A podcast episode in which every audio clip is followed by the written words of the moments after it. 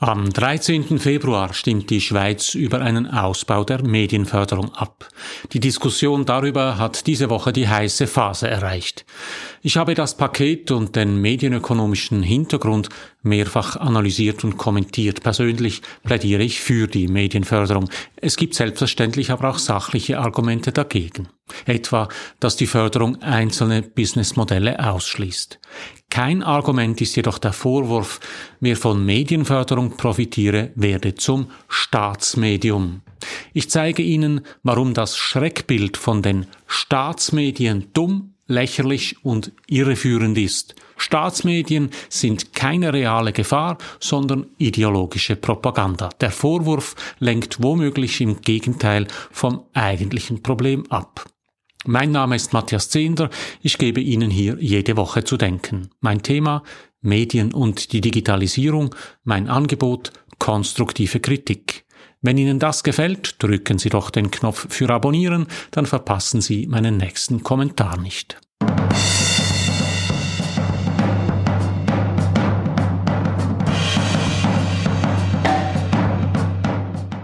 Das Argument ist simpel und auf den ersten Blick durchaus einleuchtend. Wenn der Staat Medien fördert, tanzen die Medien nach der Pfeife des Staates. Schließlich gilt, wes Brot ich esse, des Lied ich sing. So haben Markus Somm und Philipp Gut am letzten Dienstag in der Diskussionssendung Club im Schweizer Fernsehen immer wieder argumentiert und so argumentieren die SVP, die EDU und die Freunde der Verfassung in Bezug auf das Medienpaket. Die Kampagne der SVP gegen das Medienpaket ist sogar mit dem Slogan Nein zu Staatsmedien überschrieben, mal mit, mal ohne Bindestrich. Als Staatsmedien werden dabei alle Medien bezeichnet, die in irgendeiner Art und Weise Geld vom Bund erhalten, allen voran die SAG. Schauen wir uns den Vorwurf des Staatsmediums einmal genauer an. Nehmen wir einmal an, die Befürchtung sei begründet, der Staat nehme Einfluss auf Medien, die er fördert.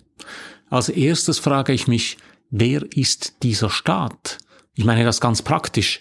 Wer konkret würde den Medien Anweisungen geben? Wir haben in der Schweiz drei staatliche Ebenen, Bund, Kantone und Gemeinden. Um welche Ebene geht es? Es handelt sich um ein Bundesgesetz, also muss es um den Bund gehen.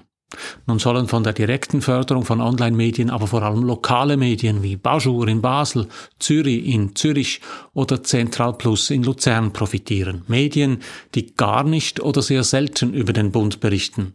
Inwiefern soll der Bund da Einfluss nehmen? Aber lassen wir das mal beiseite, nehmen wir an, die geförderten Medien berichten über die Bundespolitik und die Befürchtung der Einflussnahme sei berechtigt. Wer genau soll Einfluss nehmen auf die Medien? Die Medienförderung ist im Bundesamt für Kommunikation angesiedelt. Ist die Befürchtung, dass das BAKOM Einfluss nimmt? Das BAKOM gehört zum Eidgenössischen Departement für Umwelt, Verkehr, Energie und Kommunikation, UVEC. Befürchten die Gegner des Medienpakets, dass Bundesrätin Simonetta Sommaruga, Bajur, Zürich oder Central Plus Direktiven gibt, was sie zu schreiben haben? Kehren wir die Perspektive einmal um, versetzen wir uns in die Lage von Bajur oder Zürich. Nehmen wir an, Sie wollten als geförderte Medien dem Staat gefallen, um weiterhin gefördert zu werden. Wie sollen Sie das anstellen? Wie sollen Sie sich verhalten, wenn es um eine Vorlage aus dem Departement von Uli Maurer oder von Guy Parmelin geht? Soll sich unser gefördertes Medium dann an die Maurer-Parmelin-Linie halten oder nach Frau Sommaruga richten? Bekanntlich sind in unserem Bundesrat die SP, die Mitte, FDP und die SVP vertreten. An wen soll sich ein Medium halten, wenn es dem Staat gefallen will? Ganz zu schweigen davon, dass die einzelnen Bundesämter in den Departementen jeweils unterschiedliche Sichtweisen und Prioritäten haben. Und was ist mit dem Parlament? Soll sich ein gefördertes Medium, das dem Staat gefallen will, eher nach dem Ständerat oder dem Nationalrat richten? Nach welcher Fraktion? Und was ist, wenn Parlament und Verwaltung nicht einer Meinung sind? Sie sehen, selbst wenn sich ein gefördertes Medium nach dem Staat richten wollte, diesen einen Staat, diesen einen staatlichen Willen gibt es in der Schweiz gar nicht.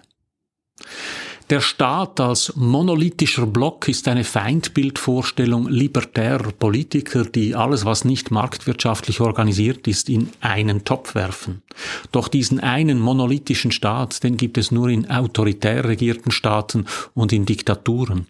Da gibt es diesen einen Staat, der nur eine Meinung hat und nur eine Haltung vertritt.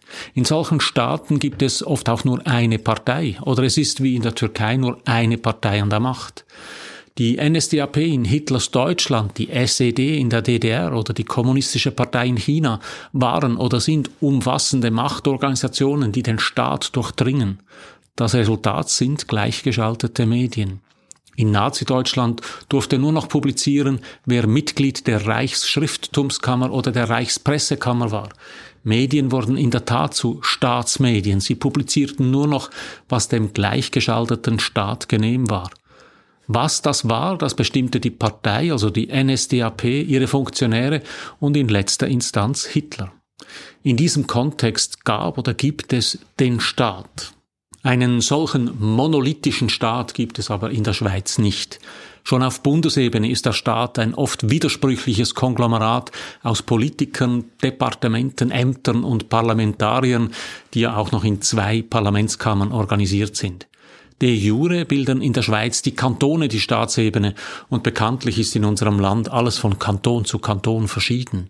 Wie soll man es da dem Staat recht machen, wenn ein Land aus 26 sich ständig widersprechender Staaten besteht?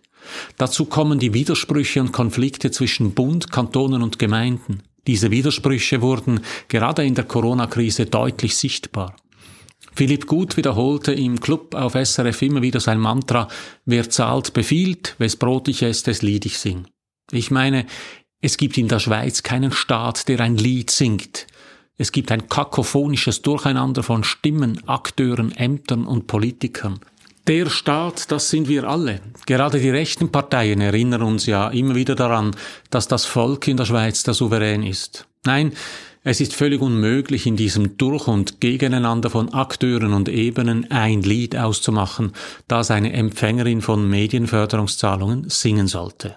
Dabei gibt es in der Schweiz durchaus Staatsmedien. Nein, ich denke nicht an die SRG. Die erhält zwar aufgrund eines Bundesgesetzes Gebührengelder, ist aber organisatorisch völlig unabhängig vom Bund und gesetzlich auch verpflichtet, ausgewogen und unabhängig zu berichten. Nein, das wichtigste Staatsmedium dürfte das Abstimmungsbüchlein sein.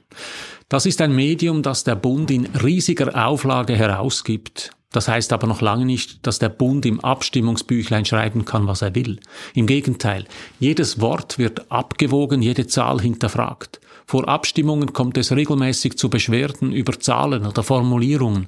Parlamentarier aller Parteien wachen mit Argusaugen darüber, dass im Abstimmungsbüchlein ausgewogen, fair und neutral informiert wird und sich zu jeder Abstimmungsvorlage beide Parteien gleichwertig äußern können. Das ist die Realität in der Schweiz. Was der Staat, also der Bund oder ein Kanton macht, wird von der Politik, von Parlamenten und ihren Kommissionen akribisch kontrolliert. Das Wesen von Medien aber ist es, schnell zu sein und aufregend, anders und immer neu kritisch und direkt. Das ist das genaue Gegenteil eines Abstimmungsbüchleins. Die Vorstellung, dass es in einer pluralistischen Demokratie Absprachen in Hinterzimmern geben könnte, die Medien auf breiter Front beeinflussen oder kontrollieren würden, ist absurd. Ich gehe einmal davon aus, dass die Streiter gegen die Medienförderung das auch wissen. Warum wehren Sie sich denn so gegen eine staatliche Medienförderung und malen das Schreckgespenst von Staatsmedien an die Wand? Vielleicht geht es weniger darum, was die Medien durch den Staat gewinnen, als darum, welche Gewichte sich dadurch verschieben. Wenn der Bund mit seiner Förderung in den Medienmarkt eingreift, verlieren vermutlich private Geldgeber an Einfluss. Wenn Markus Somm und Philipp Gut immer vom Lied reden, das die Medien singen, dann haben sie vielleicht das Lied der privaten Geldgeber im Ohr, das sie in ihren Medien zu singen gewohnt sind und das weniger Gehör findet, wenn es in der Schweiz eine Vielfalt unterschiedlicher Medien gibt. Aber kann es wirklich sein, dass sich Medien so einfach kaufen lassen und dass Journalisten dann einer Direktive folgen? Es gibt darauf eine praktische und eine medienökonomische Antwort. Zuerst die praktische Sicht. Ich habe in meinem Berufsleben schon einige Redaktionen geführt. Aus dieser langjährigen Erfahrung heraus kann ich Ihnen sagen, Journalisten zu führen ist schlimmer als Flöhe zu hüten. Schon die Einführung von neuen Rechtschreibregeln wird zum Kraftakt auf einer Redaktion, weil es jeder und jede besser weiß. Wer glaubt, dass sich Journalisten von ihrem Chef oder gar vom Verlag sagen lassen würden, was sie zu schreiben oder zu sagen haben, der hat keine Ahnung von Journalismus. Das funktioniert so nicht.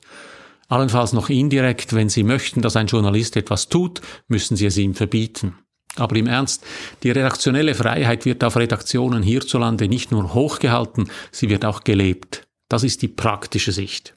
Noch wichtiger ist die medienökonomische Antwort. Medien leben von Leserinnen und Lesern, von Nutzerinnen und Nutzern, sei das direkt über Aboerträge, sei das indirekt über Klickzahlen, Auflagen oder Einschaltquoten und Werbeerträge. Absurderweise ist ja gerade Markus Somm das beste Beispiel dafür, dass nicht weit kommt, wer in den Medien gegen die Leser das Lied dessen singt, dessen Brot er singt. Man kann eine Zeitung nicht gegen die Leserinnen und Leser ausrichten. Das haben Christoph Blocher und sein Chefredaktor in Basel mit der BATZ erlebt. Das Förderpaket für Online-Medien setzt deshalb beim Erfolg im Nutzermarkt an. Online-Medien erhalten maximal 60 Prozent des Betrags, den sie im Nutzermarkt erwirtschaften. Ohne Erfolg im Nutzermarkt gibt es kein Geld. Entscheidend für die Förderung ist also nicht irgendein Entscheid irgendeines Beamten, sondern der Erfolg bei den Leserinnen und Lesern. Und dieser Erfolg stellt sich gerade bei Online-Medien nur ein, wenn ein lokales Medium langfristig nützlich ist, konsequent über die Region und aus lokaler Perspektive berichtet und seine Leserinnen und Leser einbezieht. Ein Online-Medium, das sich nicht in den Dienst seiner Nutzerinnen stellt, sondern irgendwelche staatlichen Lieder singt, verliert sofort und unmittelbar sein Publikum und damit auch die Förderung.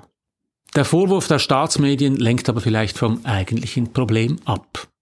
Die kleinen Schweizer Medien haben im digitalen Raum größte Mühe, sich zu refinanzieren, und im digitalen Raum sind alle Schweizer Medien klein. Die Folge, alle Schweizer Medienhäuser fahren eine Sparrunde nach der anderen, sie kürzen Stellen, entlassen Mitarbeiter und sparen bei der Ausbildung. Und die Folge davon, für viele Medienschaffende sind die Aussichten düster. Wie im Pflegeberuf ist die Zahl derer, die aus dem Beruf aussteigen, groß. Welche Perspektive haben Journalisten außerhalb von Medienhäusern? Sie gehen in die Kommunikation. Sie wechseln die Seite, wie man so schön sagt. Gerade beim Bund arbeiten viele ehemalige Journalisten in der Kommunikation der Departemente. Wenn schon von Liedern die Rede ist, die in den Köpfen der MedienmacherInnen gesungen werden, dann müsste man vor allem an das Lied der sicheren beruflichen Zukunft denken. So mancher Journalist weiß, dass er auf seinem Job nicht pensioniert werden wird dass er die Seite wird wechseln müssen. Bös gedacht heißt das, so mancher Journalist arrangiert sich lieber früher als später mit den Kommunikationsleuten des Bundes, man weiß ja nie, ob man sich bei ihnen mal bewerben muss. Was könnte man dagegen tun? Richtig, mit einer vernünftigen Medienförderung die Medien nachhaltig besser finanzieren. Eine Medienförderung, die zu mehr Sicherheit in den Verlagen führt, könnte deshalb zum Gegenteil von staatshörigen Medien führen, zu Medien, in denen Journalistinnen und Journalisten arbeiten, die sich getrauen, ihrem Gegenüber in den Kommunikationsabteilungen auch mal auf den Fuß zu treten, weil sie nicht darauf angewiesen sein werden, diesem Gegenüber in einem Vorstellungsgespräch bald einmal zu gefallen. Ich finde, es gibt in der kleinteiligen Schweiz gute Argumente dafür, warum es sinnvoll ist, die Medien zu fördern. Ich glaube, es ist wie bei der Landwirtschaft. Der Markt finanziert uns langfristig einfach nicht jene Produkte, die wir brauchen, zumindest nicht in der Schweiz. Sie können es mit der Medienförderung selbstverständlich halten, wie Sie wollen. Ich möchte Sie nur bitten, das Argument der Staatsmedien nicht zu verwenden. Es ist ein reiner ideologischer Kampfbegriff, der mit der Realität der Medien und unserem Staatswesen nichts zu tun hat. So viel für heute. Drücken Sie doch noch schnell den Abonnieren und den Gefällt mir Knopf, dann hören wir uns in einer Woche wieder. Alles Gute.